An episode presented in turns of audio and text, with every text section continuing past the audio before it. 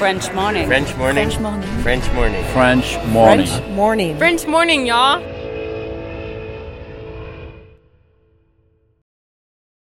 Cet épisode a reçu le soutien de la CFE.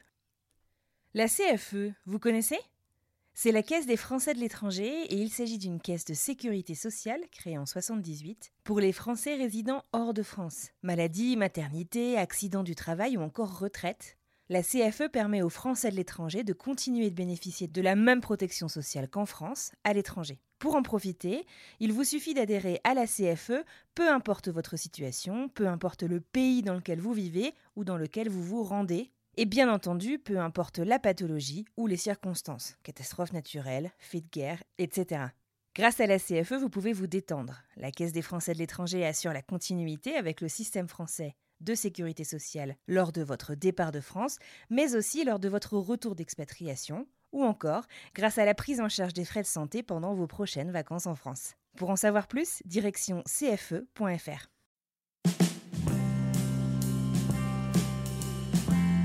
Bah oui, j'étais pas loin du burn-out. hein, Clairement, euh, je suis pas passé loin de d'y laisser ma santé mentale. Donc euh, voilà, j'ai fait un reset et après je me suis réorganisée un peu en me disant allez maintenant il faut que tu sois un peu plus euh, tu te fasses mettre des limites en fait. Je m'étais moi j'ai pas de limites. C'est ça le problème c'est que j'ai pas de limites. Je repousse toujours les limites. J'ai l'impression que je peux toujours faire plus plus plus plus. Et ça c'est pas bon. Faut pas il faut se mettre des, barrières parce que sinon en fait on se fait happer. Je savais même plus ce que c'était que de m'asseoir dans mon canapé et de rien faire. J'avais l'impression de perdre mon temps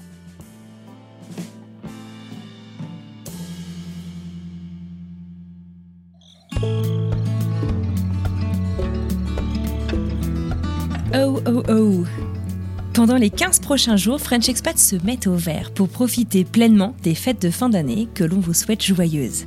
L'occasion de vous proposer du contenu inédit, un peu différent, un peu plus léger. Nous allons découvrir ou redécouvrir les activités de deux créatrices de contenu sur Instagram. La première, aujourd'hui, c'est Océane Sorel. Si vous êtes un ou une auditrice attentif de French Expat, alors vous savez qu'elle est déjà passée à mon micro il y a tout juste deux ans, en janvier 2021. Et ça, c'était juste avant qu'elle ne crée son compte The French Virologist, un compte de vulgarisation scientifique qui a pris un essor incroyable pendant les deux dernières années. Deux ans plus tard, voilà donc Océane de retour, cette fois-ci pour me donner des nouvelles et me parler de ses nouvelles activités. Ah oui, moi c'est Anne Fleur au fait. Et vous écoutez French Expat, un podcast de French Morning.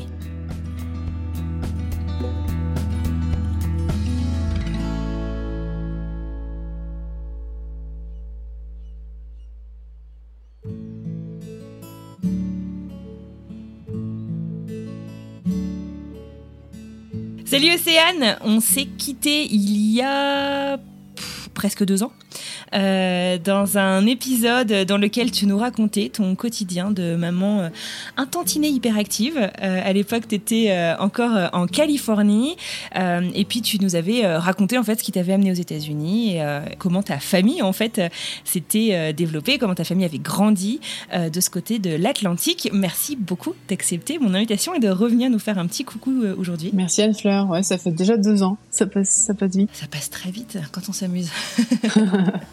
bon alors, aujourd'hui tu nous parles depuis la côte ouest de la Floride. Euh, la première question que j'ai c'est comment ça va? Euh, Puisqu'au moment où on enregistre ça, euh, ça fait à peine quoi 4-5 jours que vous venez de vous prendre un, ouragan. euh, Mm. Ouais, ça fait quatre jours, c'est ça. Ça va, ça va. On a été à peu près épargnés. On a, eu de la chance parce qu'on n'habite pas.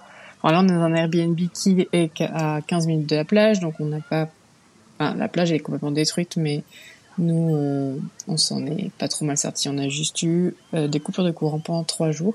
Ah, quand Mais même. là, tout est réglé, c'est revenu et euh, pas trop de dégâts sur la maison, donc c'est cool.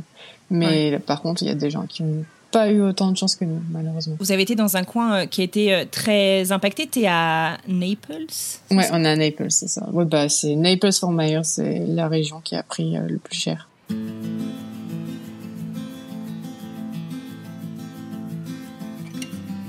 Alors Océane, on s'est quitté en janvier 2021, euh, alors qu'on venait donc de diffuser euh, ton épisode, un épisode dans lequel on parlait de plein de sujets, notamment de, de ton rythme très soutenu euh, de maman qui travaille. Quelques semaines à peine plus tard, tu te lançais dans une nouvelle aventure et j'aimerais bien que tu nous en parles. cette aventure, c'est la création d'un nouveau compte Instagram dédié à la vulgarisation scientifique et notamment en matière de virologie qui s'appelle The French Virologist. Est-ce que tu peux nous raconter un peu l'origine de ce projet Alors, ouais, The French Violinist, c'est mon compte Instagram que j'ai lancé en février 2021. Donc, c'était juste après que le podcast, l'épisode soit sorti. Ouais, en fait, c'était au moment où les vaccins contre le Covid sont sortis. Et il y a eu toute euh, une série de fake news qui les ont accompagnés. Et, euh, et comme j'avais beaucoup de questions en fait euh, bah, via mon compte perso Instagram, bah, je me suis dit je vais je vais lancer un compte de vulgarisation en fait, j'ai commencé à le faire sur mon compte perso, et puis j'avais de plus en plus de monde qui venait euh, sur mon compte. Puis quand j'avais aussi euh, des photos de famille, etc., je me suis dit bon, je vais faire un truc séparé, ça va être plus plus simple, plus clair. Et donc j'ai lancé ça comme ça, et puis ça a pris euh, très vite une ampleur que je n'avais pas imaginée. Euh, et voilà, maintenant ça fait euh, un an, presque, enfin ça fera deux ans en février. Mm-hmm. et voilà, j'ai plus de 100 000 abonnés, c'est voilà, c'est un peu devenu mon hobby maintenant. Ouais, un hobby qui doit te prendre quand même pas mal de temps parce que du coup, pour ceux qui n'ont pas écouté le premier épisode, d'abord euh, vous devriez le faire, vous aurez plus de contexte. Mais euh, tu es euh, virologue? J'ai un doctorat en viro et en immuno. C'est ça. Alors, est-ce que tu peux euh, euh, me raconter, en fait, justement, euh, en parlant de, ce conte qui a pris, comme tu le dis, une ampleur assez, incroyable et très rapidement, comment est-ce que tu expliques, en fait, justement, cet engouement aussi rapide? Est-ce qu'il n'y avait pas assez d'accès à l'information ou est-ce que l'information n'était pas assez vulgarisée? Alors, je pense qu'il y a plusieurs soucis. Il y a déjà le fait que les fake news font très peur et elles ont, sont devenues virales très très rapidement. Et les gens cherchaient à savoir ce qui était vrai, ce qui était faux. Enfin, certains, pas tous, mais évidemment. Mais euh, et c'était difficile pour eux de comprendre. Bah, quand on n'a pas le, quand on n'est pas dans le domaine, c'est vrai que c'est impossible de de trouver tout seul ce qui est vrai, ce qui est faux. Et je pense qu'effectivement, il manquait, euh, il manque en fait de la communication scientifique de manière générale. Que c'est pas juste autour des vaccins, c'est pas juste autour de la viro et du Covid. C'est pas venu à cause du Covid. Si tu veux, moi, l'opportunité de créer ce compte-là, elle est arrivée à cause du Covid parce que je me suis rendu compte qu'il y avait plein de gens qui avaient plein de questions sur plein d'autres maladies. Euh, mais dans tous les domaines de la science, je crois globalement, on manque de, de communicateurs scientifiques. Il y a les scientifiques qui communiquent très bien autour de la science, mais souvent les scientifiques n'ont pas le temps de faire ça, euh, de le vulgariser en tout cas pour les que tout le monde puisse le comprendre. Et on communique très bien entre nous, dans notre euh, bulle un peu scientifique, donc quand on est dans son propre domaine, on fait des conférences, entre nous, mhm. etc. Mais il n'y a pas vraiment de vulgarisation. Enfin, il y en a, hein, mais pas, c'est pas hyper. En tout cas, sur les réseaux, c'est vraiment, bah, c'est en train de se. Aux États-Unis, il y en a. Je pense qu'il y en a plus qu'en Europe. C'est vrai, c'est vrai que je, je suis beaucoup de vulgarisateurs. Il y en a quand même pas mal. Euh, mais c'est assez récent, hein, tout ça. Il y, a, il y a aussi maintenant, il y a des médecins qui s'y sont mis, etc. Donc, et c'est bien, je trouve que c'est bien de prendre le temps de le faire, mais c'est vrai que ça prend énormément de temps, comme tu l'as déjà souligné avant, et qu'on n'a pas toujours le temps de le faire ou ni envie, en fait, de, de le faire. Et moi, je trouve que c'est assez sympa à faire, assez fun. Puis bon, la science aussi, ça peut être vite relou et vite chiant, en fait. Et, euh, et si tu le fais de manière euh, non allez, ça peut, ça peut ne pas intéresser les gens en fait. Si, euh, si tu le fais comme si tu étais dans un amphi et que tu expliquais euh, comme si c'était dans un cours. Alors les gens ne s'intéressent pas à ça et ça les et puis voilà ils, passent à autre chose quoi. Donc c'est vrai qu'il faut trouver le, la façon de le faire et de le, et de le simplifier sans tordre. Euh, allez comment dire? J'arrive pas à le dire. Sans sursimplifier. sans sursimplifier au point que ce soit faux en fait. Faut pas tomber dans le partiellement faux en voulant sursimplifier. Ça c'est dur. Ça c'est pas facile à faire quand on essaie de vulgariser un truc. Alors comment est-ce que tu t'y prends? Parce qu'effectivement, tu dis que tu fais ça euh, de manière assez rigolote. Euh, on te retrouve donc euh, sur Instagram. tu adores te déguiser? On t'a découvert une passion pour le déguisement? ouais, je me suis découvert une passion pour le déguisement. Ah oui, c'était pas un truc avant? Bah si, c'était marrant quand tu, quand j'étais étudiante. C'est vrai qu'on on, se déguisait pas mal pour les soirées, etc. Mais c'est vrai que mm. depuis, en général, j'avais pas à la sortie de l'école déguisée. ça n'arrivait pas tous les jours. j'ai essayé de trouver un moyen de rendre ça fun en fait, parce que sinon, euh, bah déjà le Covid, en plus c'était en plein Covid, les gens en avaient marre du Covid. Et je pense que si t'expliques les choses de manière barbante, les... ça intéresse personne. Même moi, ça m'aurait, ça m'aurait, ça m'aurait vite gonflé en fait. Il fallait aussi que ce soit intéressant pour les gens et que ce soit amusant pour moi de le faire. Donc il fallait que je trouve un moyen de le faire. Et en fait, c'est venu assez naturellement. J'ai pas eu trop besoin de réfléchir parce que il fallait, je crois qu'il faut mimer les trucs. C'est plus facile. Puis les gens se souviennent plus facilement. Je sais pas si visuellement il y avait quelque chose qui les a marqués que euh, si tu es devant la caméra et que tu expliques un truc euh, à l'oral mmh. sans en mode exposé euh. sans image ou sans bah là parce que c'était la mise en scène parce que c'est c'est aussi le format vidéo sur les réseaux, les réseaux sociaux qui veut ça après je fais des infographies aussi qui sont elles aussi visuelles mais qui sont j'essaie de les rendre un peu un peu fun un peu colorées mais mais voilà après il faut trouver différents formats voir ce qui marche ce qui marche pas il y a des trucs qui marchent pas forcément c'est un peu essai-erreur, quoi, à force.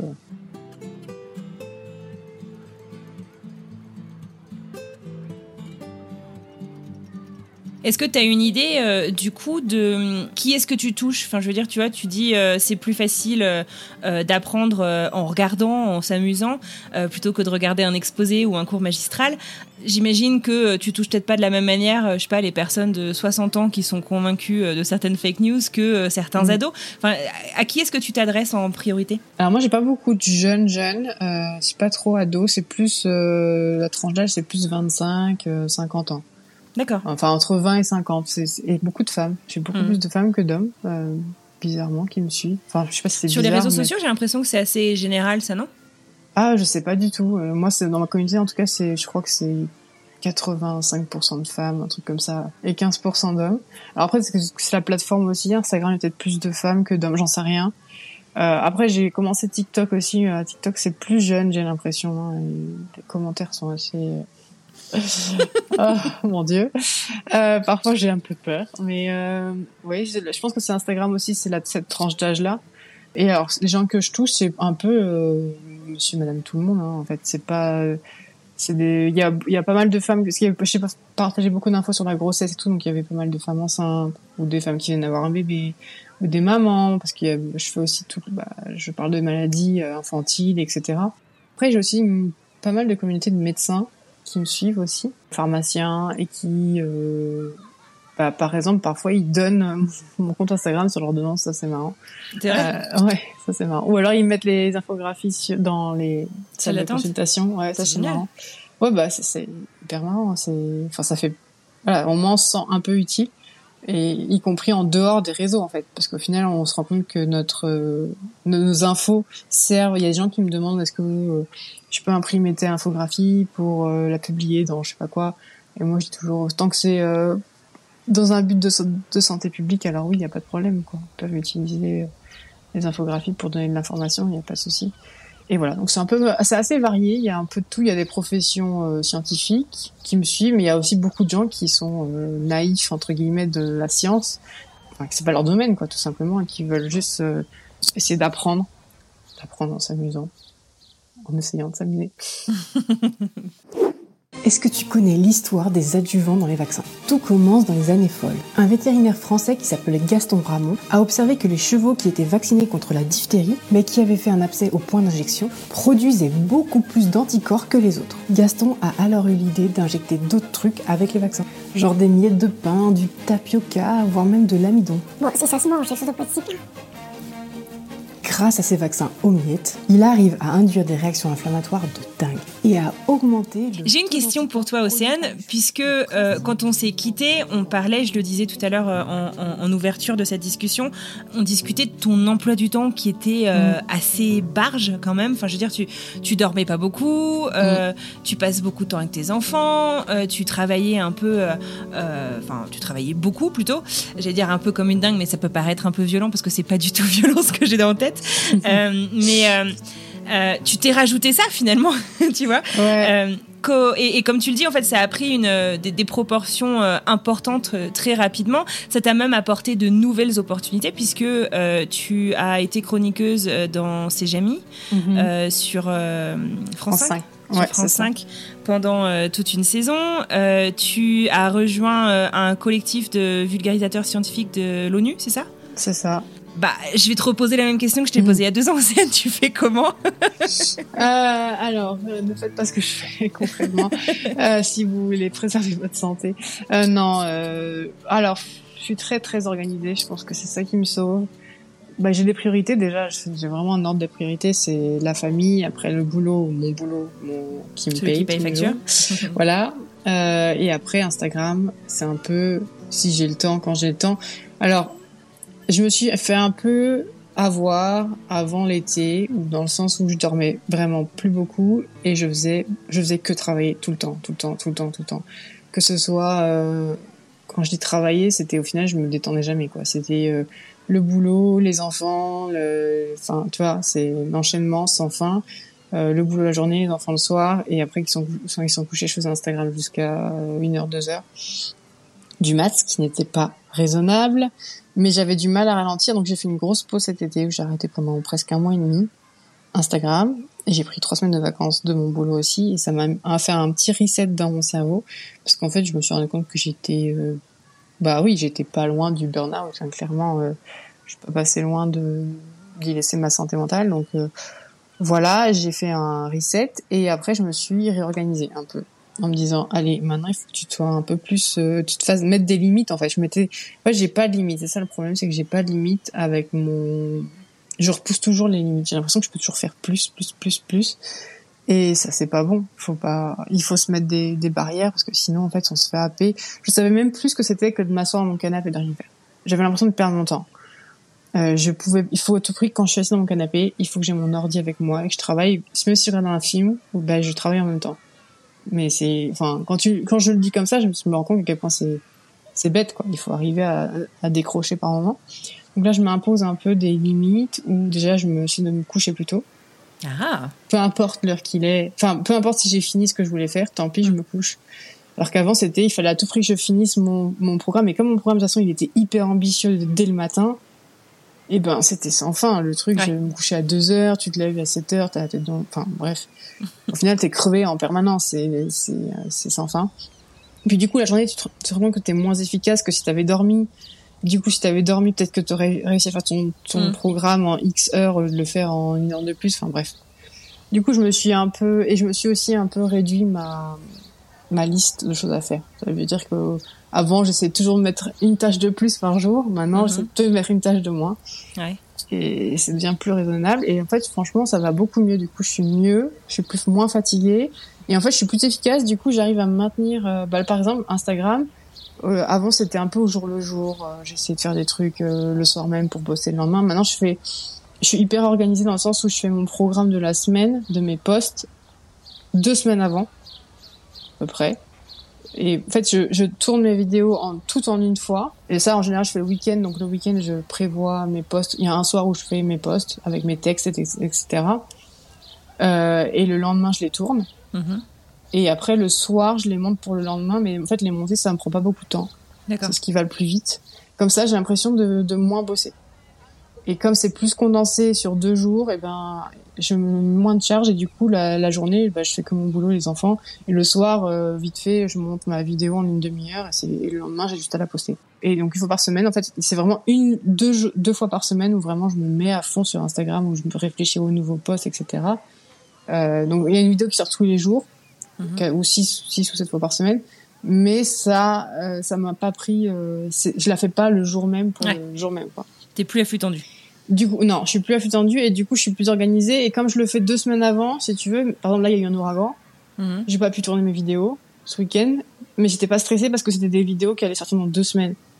Donc je me suis dit, bah je vais bien trouver un créneau. Bah là, j'ai couché les enfants le dimanche soir. J'ai les tourner dimanche soir, je les tourner euh, le mercredi soir, tu vois. Et euh, du coup, j'étais moins stressée. Alors que si ça avait été pour euh, le lundi, j'aurais dit oh là là, c'est une question d'organisation. Mais est-ce que du coup, tu tu t'imposes euh, cette cadence? Je m'impose, mais j'essaie de m'imposer. Enfin, c'est compliqué. J'essaie de pas trop m'imposer le contraire parce que je suis du genre à m'imposer des trucs. Mm-hmm. Et je suis hyper inflexible parfois avec moi-même, alors que je devrais parfois lâcher prise. Ouais. Et ça, j'ai du mal. Mais mais genre, par exemple, là, je voulais faire une vidéo, je voulais faire un post par par jour. Mm-hmm. Et là, j'ai réduit à 6 plutôt qu'à 7. D'accord. Parce que je trouve que c'est déjà pas mal d'en faire 6 et que donc j'essaie de faire ça. Par exemple, le dimanche, je poste rien. D'accord. Parce que voilà, c'était suffisant. Enfin, j'ai pas besoin de m'imposer. Et puis alors, si je pars en vacances, je m'impose. C'est-à-dire que je fais une pause, quoi. Mhm. Je veux pas euh, me tracasser avec ça, sinon ça me ça me prend trop de temps, trop d'espace dans mon, dans mon cerveau. Mais ouais, mais c'est dur de ralentir quand t'es pris dans cette. euh, C'est la spirale. Moi, ça, ça a démarré très vite, mais j'y connaissais rien aux réseaux sociaux avant. Et puis en fait, plus t'as d'abonnés, j'ai l'impression que plus tu te sens un peu obligé de poster. Puis t'as beaucoup de, faut savoir que quand t'es créateur de contenu, t'as beaucoup de demandes des gens en fait qui viennent en commentaire et, et poser des questions. Et c'est bien, tu vois, ça donne des idées pour des posts. Mais du coup, tu te sens un peu dans l'urgence Mhm. de devoir poster à propos de ça parce qu'on t'a t'as eu 20, par exemple il y a une news qui va sortir dans, je sais pas il y a la décade dingue en France ben je vais avoir 50 messages dans mes messages privés qui me disent Eh, la dingue en France la dingue en France du coup tu vas te sentir obligé de faire la Mhm. vidéo sur la dingue parce que sinon t'as l'impression que enfin je sais pas c'est cette espèce de de sentiment là de, de de devoir quelque chose en fait alors qu'en fait t'es obligé de rien hein. Mm. Et ça, je savais pas en fait. C'est vrai quand tu... et c'est pas le genre de truc que tu imagines quand t'es sur les réseaux. Moi, les réseaux, c'était pour moi, c'était juste poster des vidéos de, ouais, pour le fun. Et c'est toujours fun, hein, parce que sinon je le ferais pas. Mhm. Mais j'avais pas l'impression que c'était si compliqué éventuellement de devoir gérer des réseaux sociaux quand tu commences à avoir un compte qui qui fonctionne Qui rassemble beaucoup de monde, ouais, quoi. et qui rassemble beaucoup de monde et que t'as une communauté qui, bah oui, euh, en fait, tu es obligé de produire du contenu. Parce qu'en plus, quand t'arrêtes de produire, tu disparais. Hein, c'est, et après, c'est hyper dur de revenir. Ouais. Mais euh, ouais.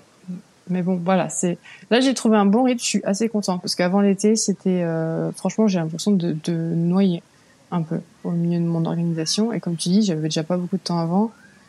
Euh, j'avais l'impression de m'être mis ça, mais d'ailleurs, euh, enfin, plein de gens me disent mais t'es folle, pourquoi tu fais autant de trucs quoi. Mais, mais en fait, j'aime bien le faire. C'est, j'aime bien le faire, mais c'est vrai que par moments, je passe, dépasse la limite, ma propre limite, et là, ça devient plus du plaisir, mais plus de la contrainte. Et donc ça, et j'essaie de rester dans cette, avant cette limite, vigilante. pour que ça reste du plaisir et pas de la contrainte. Est-ce que ta famille essaye de t'aider justement un peu avec cet équilibre? Est-ce qu'ils disent Eh oh, euh, maman? Oui, parce qu'en plus, de toute façon, ils sont petits, donc ils ont besoin de moi tout le temps. Euh, et j'essaie vraiment de, quand ils sont là, je pose mon téléphone, je touche pas mon téléphone. C'est- Parfois, c'est un peu dur, j'avoue, mais euh, j'essaie de, la- le week-end, par exemple, j'essaie de pas, j'essaie vraiment, plus quand ils- les enfants sont couchés. Et Ouais. on essaie de se prendre plus de temps avec Mathieu aussi le soir pour être Mhm. où je suis pas avec mon téléphone ou en train de bosser parce que lui aussi il bosse beaucoup et on est du genre un peu des work euh, aholics, là et on a un peu du mal à s'arrêter Ouais. tous les deux on a le même problème donc c'est un peu difficile on essaie de faire un peu plus attention et à se coucher plus tôt ça c'est vraiment parce qu'on a tous les deux le même problème on se couche tard donc on essaie de se mettre des barrières pour... allez maintenant on va se coucher mais ça va mieux. Enfin, ça va mieux. euh, Ouais, ça va mieux au niveau de mon organisation. Je me sens plus euh, apaisée et moins stressée. Beaucoup moins stressée. Bon, bah, c'est super. Et euh, tu dis que euh, tu fais ça euh, pour le fun. Je sais que au moment des gros debunkings Covid, tu recevais, il y en a toujours Mm. des trolls qui disent mais est-ce que tu as reçu ton chèque de Big Pharma? Mais de manière, donc bien sûr non. Hein, Je précise. chèque. Est-ce que tu en tires du revenu en fait, tu vois, ou est-ce que c'est vraiment quelque chose qui est important pour toi que ce soit que un hobby? Alors, le, il y a 99% de ce que je fais, absolument pas payé. Mhm. Je ne touche pas de chèque de Big Pharma, je précise. J'ai même refusé plusieurs fois des collaborations avec des boîtes pharmaceutiques parce que je veux Ah ouais. pas. Ouais. Oui. et Tu veux pas qu'il pas. d'intérêt? Je veux pas de conflit d'intérêt, je veux pas mettre le nez là-dedans parce que je pense qu'il y a moyen de le faire éthiquement, honnêtement, euh, de- c'est-à-dire de produire du contenu à euh, scientifique, euh, non biaisé, etc. Mais j'ai pas envie de mettre le nez là-dedans et d'avoir après tout le, tu vois, le retour de flamme, etc. Et donc voilà, je préfère ne pas le faire comme ça. Mhm. euh, Je m'évite des ennuis. Mais euh, je fais parfois des, collab des collaborations rémunérées de- Mhm. où je crée des, du contenu scientifique pour des soit des marques, soit des. Mais bon, il y a plein de trucs que je refuse. Hein. Franchement, je refuse euh, 90% de ce qu'on me propose. D'accord. Euh, tout ce qui est complément alimentaire, je refuse. Euh, CBD, euh, des trucs qui n'ont rien à voir aussi, je refuse. Euh, mais par exemple, j'ai fait des collaborations avec la, Fondation pour la recherche médicale. Ça, ça évidemment, euh, c'était hyper intéressant et complètement dans l'axe de ce que je faisais. Donc là, on a collaboré ensemble pour euh, par- parler des maladies émergentes, etc. C'était hyper intéressant. Euh, puis après, j'ai collaboré aussi avec euh, l'Office européen des brevets Mhm. euh, pour faire connaître un peu ce qu'ils faisaient, etc. Donc, voilà. Alors oui, j'en tire un revenu, mais par rapport au nombre d'heures que je mets dedans, Ouais. clairement, ça vaut pas T'en le pas, si, quoi. si vous le faites comme moi je le fais pour faire des sous, alors euh, vaut mieux. Enfin, je vous dis tout de suite, euh, ne faites pas. Parce que, alors, si, il faut le faire de manière euh, où on dit les tickets, on s'en fout et on accepte tout ce qui vient. Alors, euh, dans ces cas-là, oui, mais moi, c'est pas, c'est pas ce que je veux faire. Moi, je veux rester, je veux garder, j'ai mon éthique hyper stricte et j'essaye de, de vérifier, enfin, je, ouais, de voir si tout ce que j'accepte, en tout cas, et euh, alors tout ce qui est avec l'ONU, c'est non rémunéré, hein, c'est comme bénévo- bénévole, ça je Mhm. suis absolument pas payée. Si jamais évidemment j'ai été payée pour faire des chroniques, euh, ça c'est normal.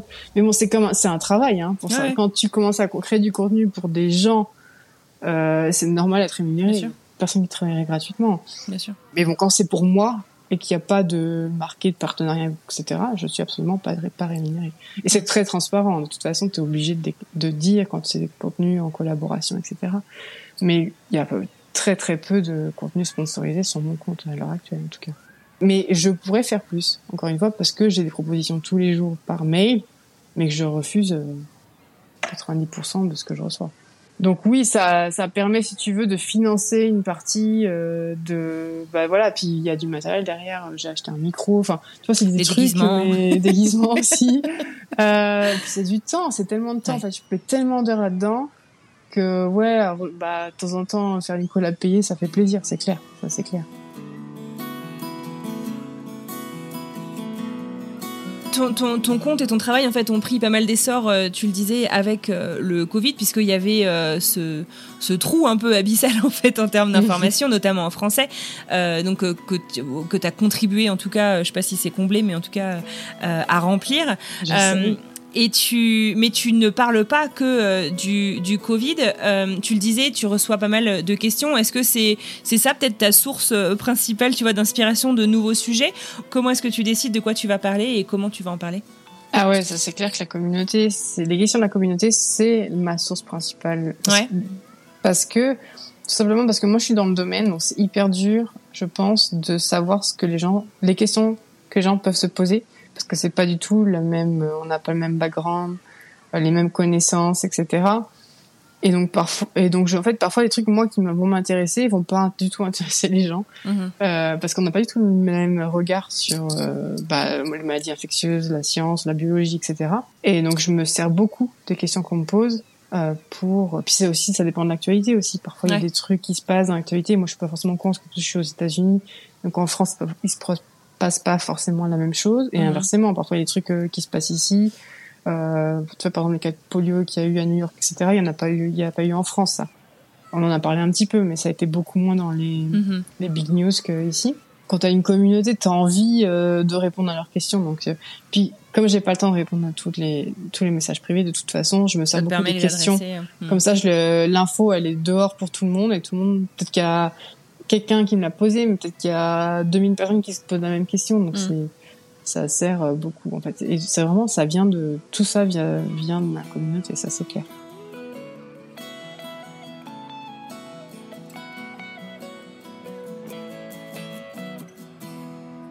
On t'a vu faire euh, pas mal de collaborations avec d'autres créateurs de contenu en France, pas que, mais euh, notamment euh, en France dans le domaine médical.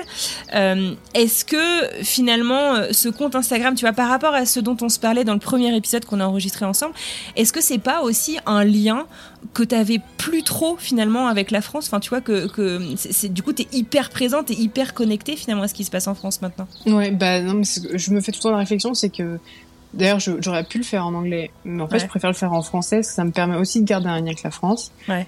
Euh, j'ai rencontré plein de monde euh, sur Mhm. Instagram, donc, que j'ai vu, que des gens que j'ai rencontrés que en virtuel parfois, mais parfois aussi dans le réel, Mhm. quand je suis rentrée cet été, etc. Et en fait, ça me permet de maintenir un lien avec la France, et, et ouais, c'est clair. Et puis, quelque part, d'aider, j'ai l'impression d'aider la communauté française, en tout cas, ou francophone, parce qu'il n'y a pas que des Français, il y a des Belges, des Suisses, etc. Mhm. Enfin, contribuer un peu, en tout cas, à, à les aider à mieux comprendre certains trucs, et garder vraiment ce lien, ouais, en fait, avec la, la culture française, la, Mhm. la, la langue française aussi. C'est quelque chose qui te manquait? Je sais pas si c'est quelque chose qui me manquait parce que tu sais on avait toujours cette communauté d'expats en tout cas aux États-Unis enfin, parce que j'avais euh, mon, mon compte privé etc. enfin, on est une famille de Français. Hein. Mon mari parle français, donc on parle français toute la journée. Mais ouais, je, suis contente de, de les rencontrer en vrai après quand on rentre en France. Là, on est rentré en France. Ça faisait cinq ans que j'étais pas rentrée, donc c'est clair que ça me manquait pendant cinq ans. En tout cas, la France me manquait. Après, est-ce que euh, Instagram, euh, oui, ça me permet de me maintenir en tout cas tous les jours en lien avec la France, ça c'est sûr.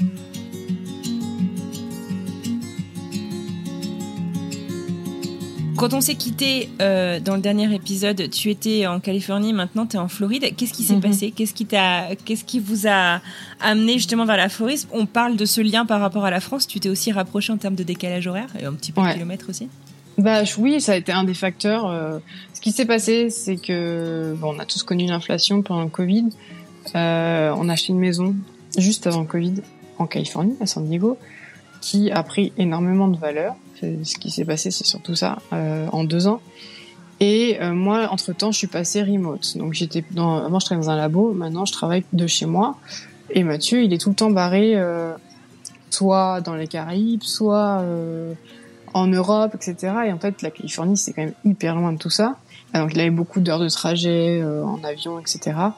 Euh, donc, on s'est dit, et puis la Californie est un État extrêmement cher pour ceux qui Mhm. ne sont pas C'est un des plus la- chers, hein, Voilà, c'est un des plus chers au niveau des taxes. euh, sur le salaire, etc. Ils nous prennent beaucoup de taxes, etc. Là, les taxes foncières sont extrêmement chères. Euh, tout, tout coûte très cher. Les activités pour les enfants, et nous, on a quand même trois enfants, dont deux qui allaient encore à la crèche. Donc, t'imagines les frais de crèche, voilà. Euh, donc, on s'est dit, où est-ce qu'on pourrait aller maintenant que moi, je ne dépends plus d'un d'un endroit sur place où je dois aller tous les jours? Un état moins cher et on voulait se rapprocher de la France pour le décalage horaire pour pouvoir bosser parce qu'on bosse tous les deux avec euh, la France ou l'Europe. Euh, parce que sinon c'était effectivement en fait on se retrouvait à faire des meetings à une heure du mat enfin c'était des trucs euh, aberrants quoi. Donc on voulait pouvoir euh, être plus proche et aussi euh, avoir un aéroport international pas trop loin pour pouvoir rentrer plus facilement et que la famille puisse plus facilement venir. Parce qu'en fait la famille ne pouvait plus venir. Déjà il y a eu le Covid etc mais en fait maintenant c'était tellement cher de venir que plus personne ne venait euh, n'avait le projet de venir parce que les billets d'avion étaient extrêmement chers les Airbnb coûtaient une fortune. Du coup on s'est dit bon aller euh, dans un état moins cher où il y a quand même du soleil parce que Mathieu voulait pas aller dans le nord euh, des États-Unis c'était voilà trop froid. Et on veut rester aux États-Unis pour l'instant parce que voilà on s'y plaît quand même etc donc on, a choisi la Floride parce que c'était abordable euh, on se rapprochait quand même de le- de l'Europe. Et euh, il y avait il y a Miami qui est quand même un, gros aéroport international. Donc la famille peut venir etc et c'est un peu moins cher quand même que et on a vendu notre maison.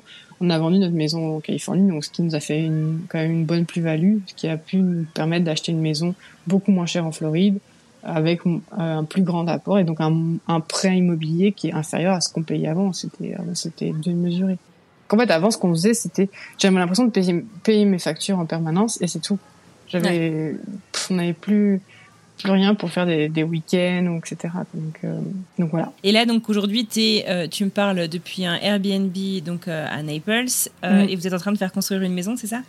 La maison est presque finie. On devait emménager en septembre. Ils sont en retard. C'est toujours Euh, pareil. C'est toujours pareil. Donc on a pris un Airbnb euh, qui ça devait être deux mois et puis ça va se terminer en quatre mois. Mais ouais, la maison est plus dans les terres. Euh, voilà, on n'a pas acheté près de la côte parce que voilà, au niveau budget, on préférait un truc euh, budget plus raisonnable. Donc on a pris plus dans les terres et la maison sera neuve, euh, la même taille que ce qu'on avait en Californie, mais beaucoup beaucoup moins cher. Ouais. Euh, et voilà. Et ça va être ça va être chouette.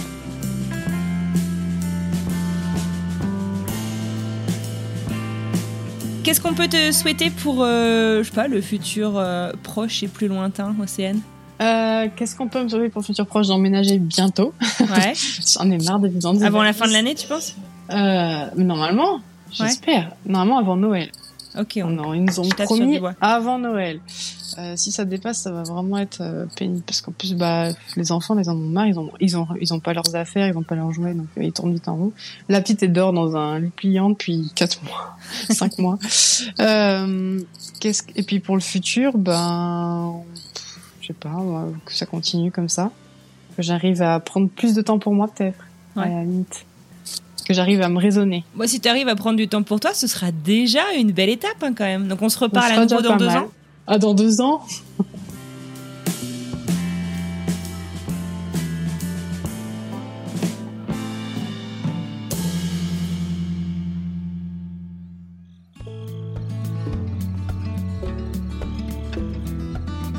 Et voilà, c'est terminé pour aujourd'hui. Je tiens à adresser un grand merci à Océane, qui, vous l'avez compris, est particulièrement occupée avec ses 10 000 professions. Merci à vous de nous avoir écoutés jusqu'au bout. J'espère que cette petite rencontre bonus vous aura plu autant qu'à moi. Si vous ne l'avez pas encore fait, je vous encourage à aller euh, écouter ou réécouter le parcours d'Océane qu'on avait enregistré justement avant en fait tout ça. Donc euh, qu'on avait enregistré en fin d'année 2020, qui était sorti en janvier 2021 et que je vous ai ressorti cette semaine pour le plus grand plaisir, je l'espère, de vos oreilles. Bon et sinon, la semaine prochaine, on fait quoi? On écoute quoi? Eh bah, restez par ici et écoutez.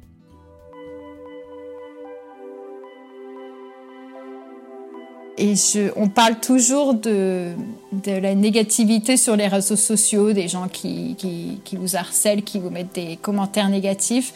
Et moi, j'ai très, très, j'ai beaucoup de chance euh, pour l'instant sur Très Américaine, parce que j'ai rencontré que des belles personnes, j'ai que des messages de soutien, euh, des, partages, des, vraiment des, des, messages très, très gentils de personnes qu'au final, comme on disait quand on a commencé notre interview, on se communiquait plus d'une fois sur Instagram et au final on se connaît pas et, euh, et ça n'empêche pas les gens de, de, de se soutenir et d'être vraiment euh, très, euh, très sympa avec les uns et les autres et je trouve, je trouve ça beau.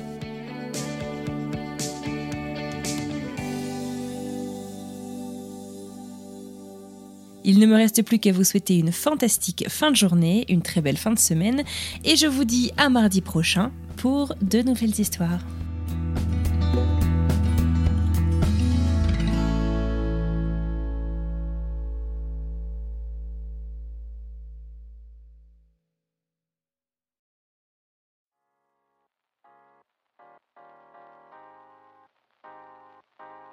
Vous venez d'écouter un podcast réalisé par moi-même, Anne-Fleur Andrely, mixé et habillé par Alice Krief et produit par French Morning.